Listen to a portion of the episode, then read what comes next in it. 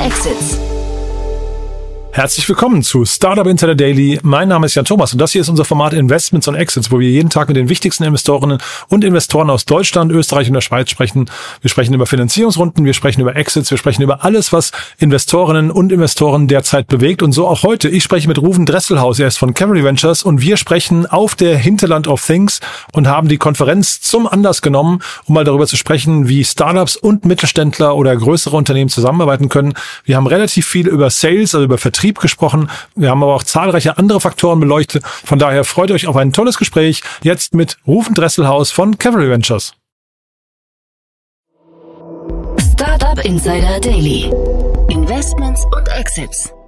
Freue mich sehr. Vor mir sitzt Rufen Dresselhaus, Co-Founder und Managing Partner von Cavalry Ventures. Hallo Rufen. Hallo Jan. Cool, wir sind hier auf der Hinterland of Things und vielleicht fangen wir kurz damit an, bevor wir über Cavalry äh, Ventures äh, sprechen. Die Atmosphäre hier ist schon cool, ne? Ja, die Atmosphäre, die ist ganz fantastisch auf der Hinterland. Mhm. Jedes Jahr aufs Neue macht die Founders Foundation hier ein Event der absoluten Spitzenklasse wo die Hidden oder auch Not So Hidden Champions der Region und auch mittlerweile sogar schon überregional zusammenkommen und dort auf die besten Gründerinnen und Gründer treffen.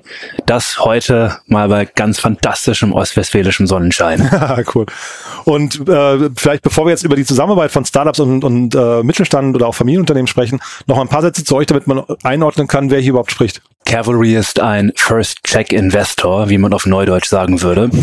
Also sprich, wir sind die ersten VCs, die Gründerinnen und Gründer mit an Bord nehmen, wenn sie Geld einsammeln. Wir syndizieren in der Regel mit Angels und Microfunds. Wenn wir mit an Bord kommen, versuchen wir, unsere Teams, mit denen wir zusammenarbeiten, zu ermöglichen, schnellstmöglich von 0 zu 0 auf 1 zu kommen mhm. und haben darauf den gesamten Fonds ausgelegt. Das machen wir in der Vergangenheit jetzt bei mittlerweile 50 Beteiligungen schon und über 80 Prozent der Firmen, wo wir einsteigen, die raisen danach eine erfolgreiche Series A.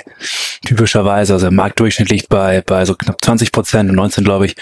Und äh, so typischerweise dann von, von Fonds wie irgendwie Excel, Bollerton, Benchmark, Cherry, Headline Index, Sequoia und so weiter. Dann muss ich ja doch nochmal reingeben, bevor wir jetzt über den Mittelstand sprechen. Was macht ihr dann anders als andere? Also diese 60 Prozent, nach, äh, die ihr quasi besser seid als andere oder als der Durchschnitt? Ja, die meiste Arbeit, also und, und auch, auch, auch das Lob, das ähm, gebührt natürlich den Gründerteams. Ne? Also wir sind absoluter Beifahrer.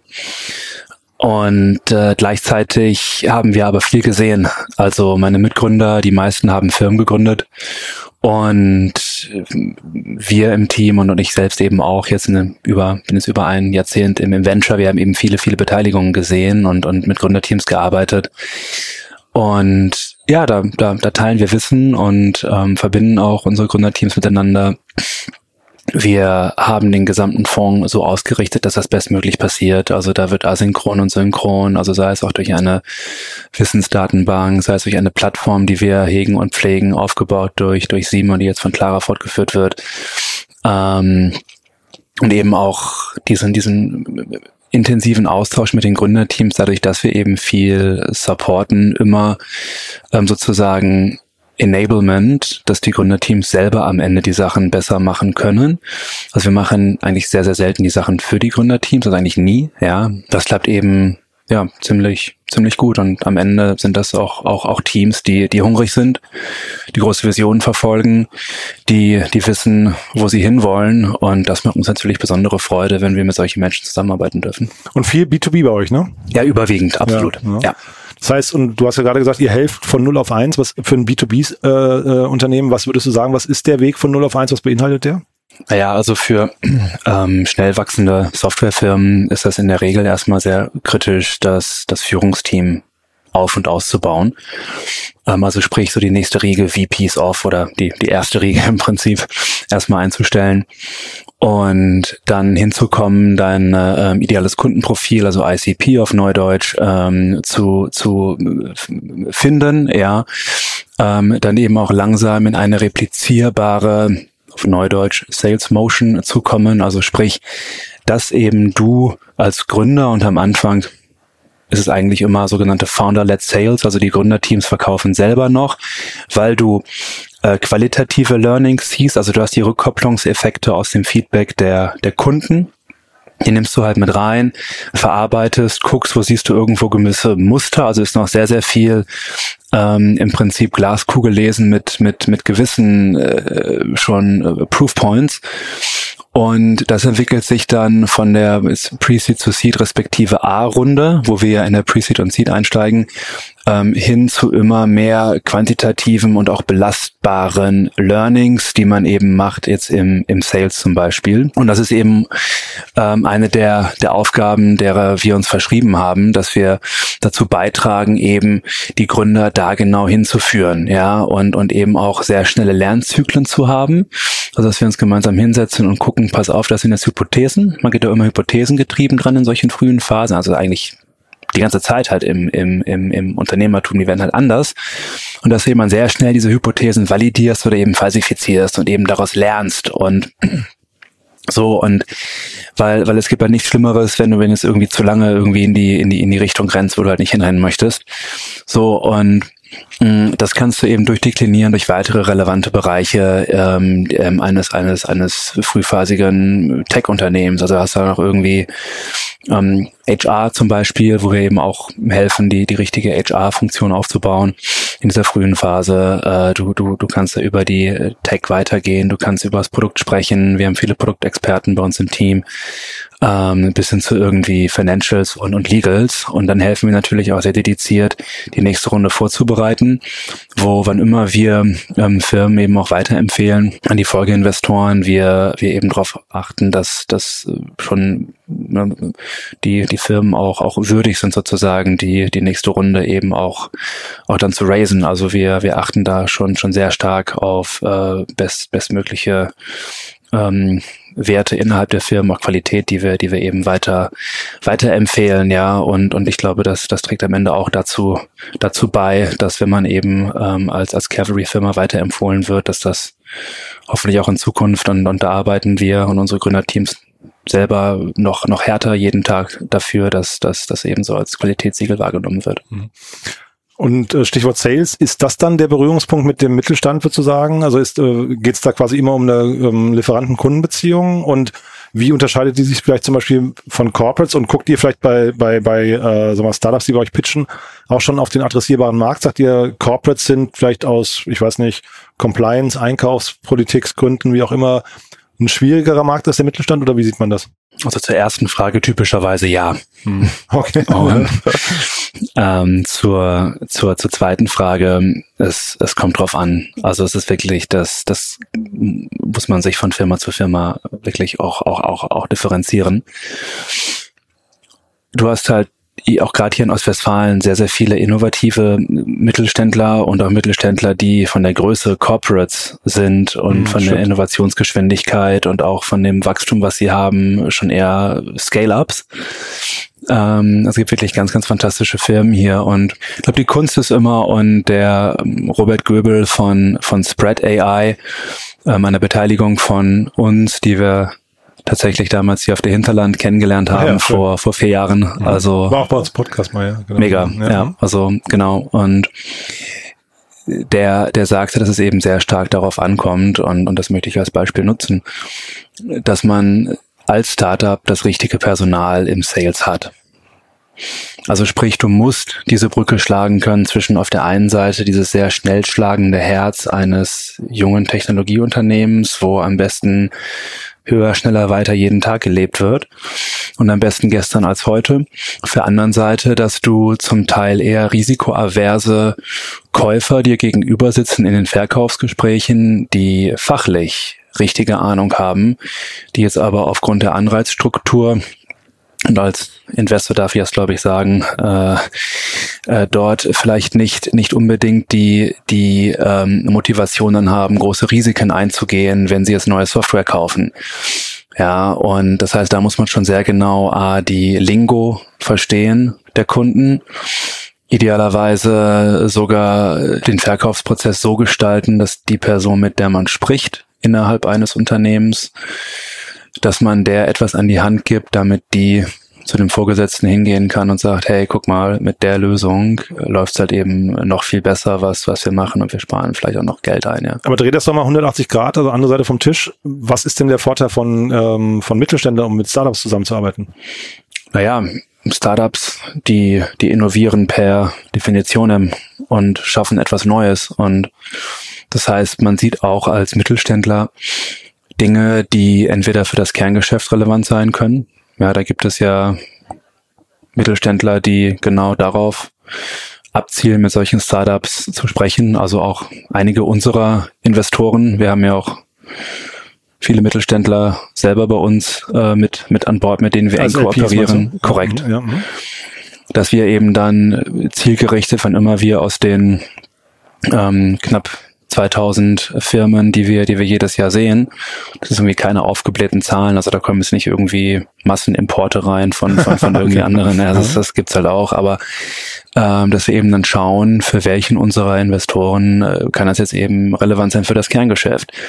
Dann gibt's auch solche Firmen, die auch gerne mal in die Peripherie schauen. Also sich sozusagen Denkanstöße und auch Impulse holen aus komplett fachfremden Bereichen. Ja, und, und das kann eben auch super interessant sein. Also, ähm, und, und letzten Endes gibt es auch wiederum dann die Investoren, die halt einfach auch einen finanziellen Return schauen. Entweder dann, dass die sagen, pass auf, wir, wir äh, möchten auch vielleicht auch direkt dann investieren in eine Firma, die uns zugespielt wurde durch einen unserer verbündeten Venture Capital Fonds zum Beispiel oder auch Standalone. Es ist ja mittlerweile auch so, dass viele, auch viele der Firmen, die, die hier anwesend sind, sind ja schon sehr professionell. Also die, die, die investieren professionell in VC-Fonds, äh, manche eben auch direkt in Startups. Mhm.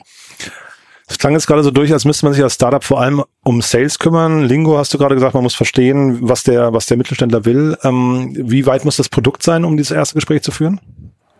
Das ist ähm, eine sehr gute Frage, auf die es tatsächlich jetzt gar nicht so die pauschale Antwort gibt. Weil was erfahrungsgemäß sehr gut funktioniert und, und so würde ich das hier auch der, der Zuhörerschaft gerne mitteilen, ist, wenn man so vertikal wie möglich den Kunden adressiert.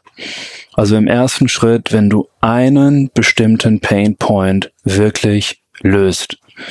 Ja, also du brauchst jetzt nicht die komplette Produktsuite haben, mit der du den Kunden dann zum ersten Mal ansprichst, sondern wenn du sagst, pass auf, ich lieber Kunde, so hat beispielsweise unsere Beteiligung Planradar, äh, mittlerweile, glaube ich, die, die erfolgreichste oder noch größte Firma für Baudokumentation und Baumängelmanagement angefangen, also hier in, in Europa und kommt aus Wien. Die haben ganz am Anfang sich nur auf Baumängel spezialisiert. Die haben Baumängel digital aufgenommen bei dem Kunden.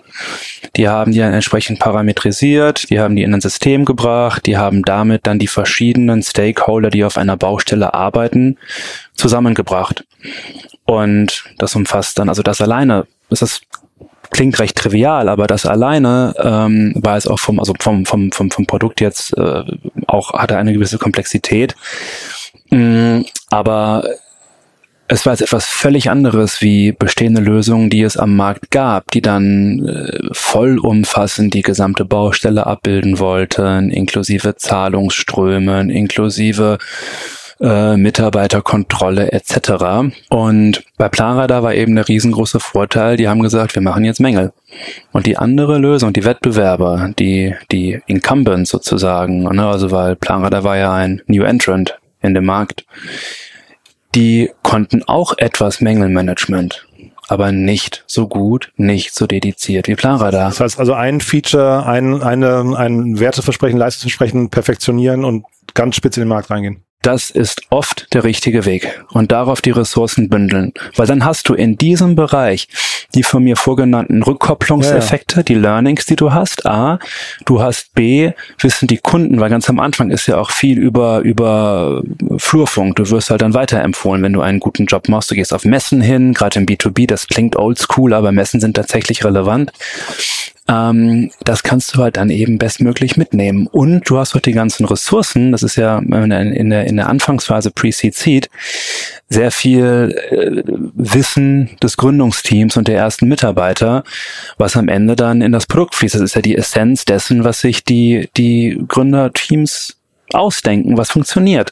Und wenn du da alles dann drauf fokussierst in diesen ersten Phasen und auch dann mit dem noch die noch die finanziellen Mittel, die du eingesammelt hast, ist das oft ein sehr starker Garant für für Erfolg. Aber die finanziellen Mittel, das wollte ich gerade mal hinterfragen, weil das ist natürlich man so eine Strategie muss man oder so eine Vorgehensweise muss man ja wahrscheinlich mit dem Investor gemeinsam besprechen. Du musst ja wahrscheinlich in dem Moment ich weiß nicht, sagen, dass die Reihenfolge der Features äh, anders ist als vielleicht ursprünglich gedacht vom Startup, was vielleicht, also du hast ja quasi diesen Konflikt zwischen ich baue jetzt ein Feature perfekt, das verdient aber vielleicht hinterher weniger Geld, weniger ähm, hat, hat einen niedrigeren Preis, äh, als wenn ich mit der Gesamtlösung komme, wo ich aber erstmal mehr investieren muss. Also quasi eine gesamt andere Strategie, auch finanzierungsseitig, ne? Ja, absolut. Finanzierungsseitig eine andere Strategie. Das ist eher modular aufgebaut, ja, wenn genau. du, wenn du, wenn du so möchtest. Du hast natürlich da, und ich vergleiche das immer so ein bisschen mit dem Brettspiel Risiko. Mhm. Da geht es ja auch darum, da kannst du ja gewisse Länder und auch Kontinente einnehmen. Wann immer du einen Kontinent eingenommen hast, dann stehst du überproportional gut da zu den Playern, die den Kontinent nicht eingenommen mhm, haben. Schön, ja. Kannst du auch sagen, Category Winner, ja, wenn okay, du es mir etwas ja. ein paar Jahre in die Zukunft spinnst. Und dann setzt du viele Steine an den Rand und sagst, ich verteidige die, ja?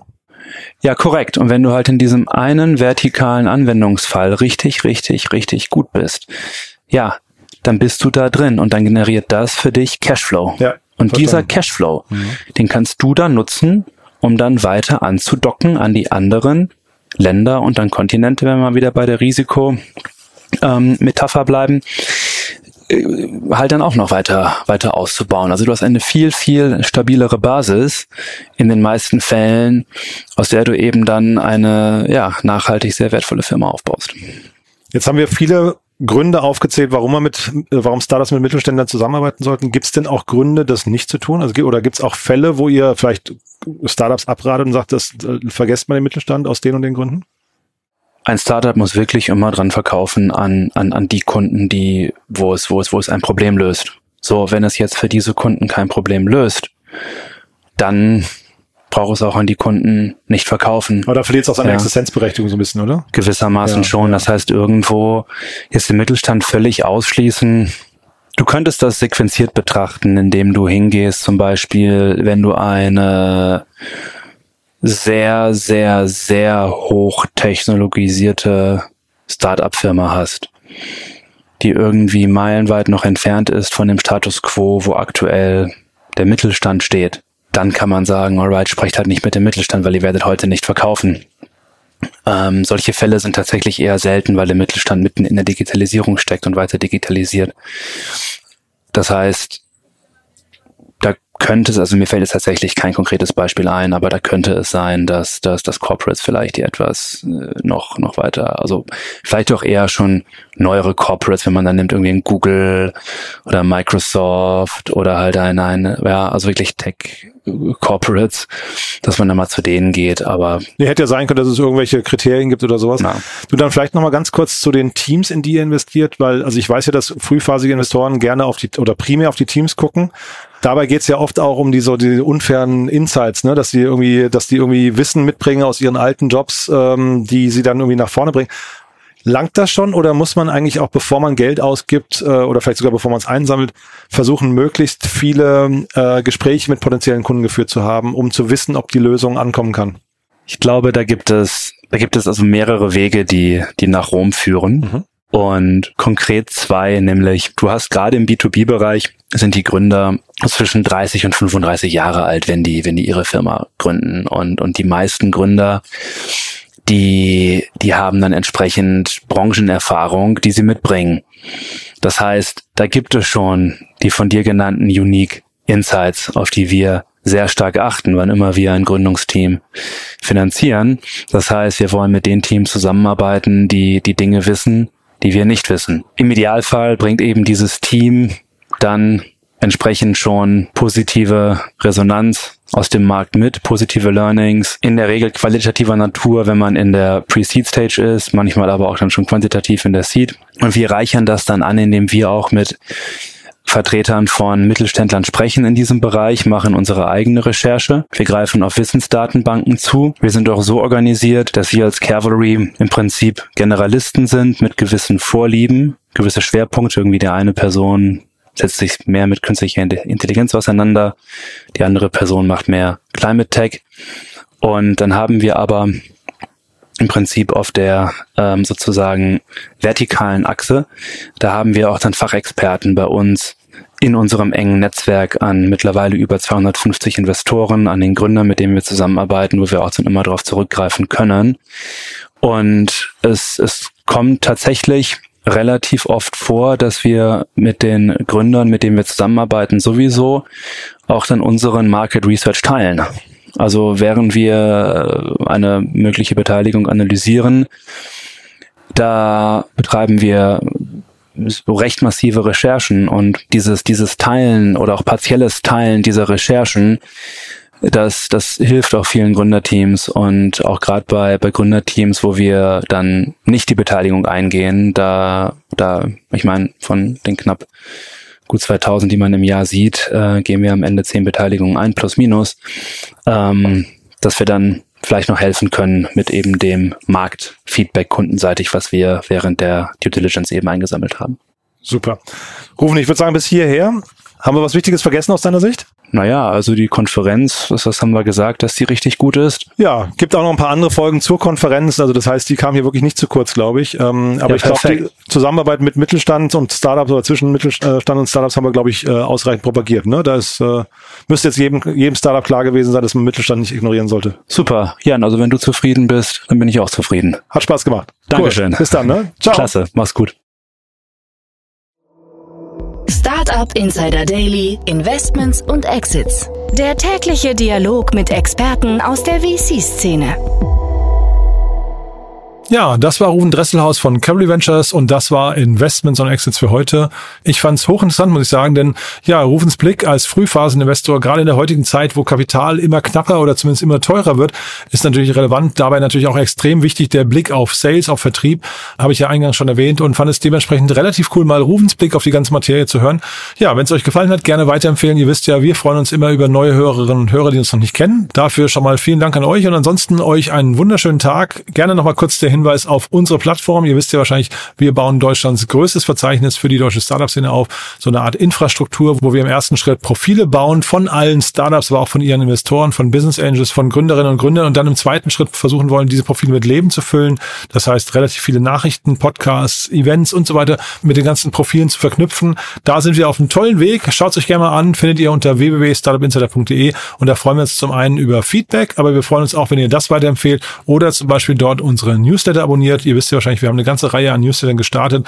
Wir haben einen täglichen Newsletter, der kommt morgens gegen 7 Uhr und wird schon von der halben Startup-Szene gelesen. Falls ihr zur anderen Hälfte gehört, dann gerne mal reinschauen.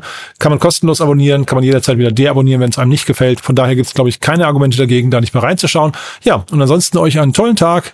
Ich freue mich, wenn wir uns nachher wieder hören. Und falls nicht nachher, ja, dann hoffentlich spätestens morgen. Bis dahin, alles Gute. Ciao, ciao.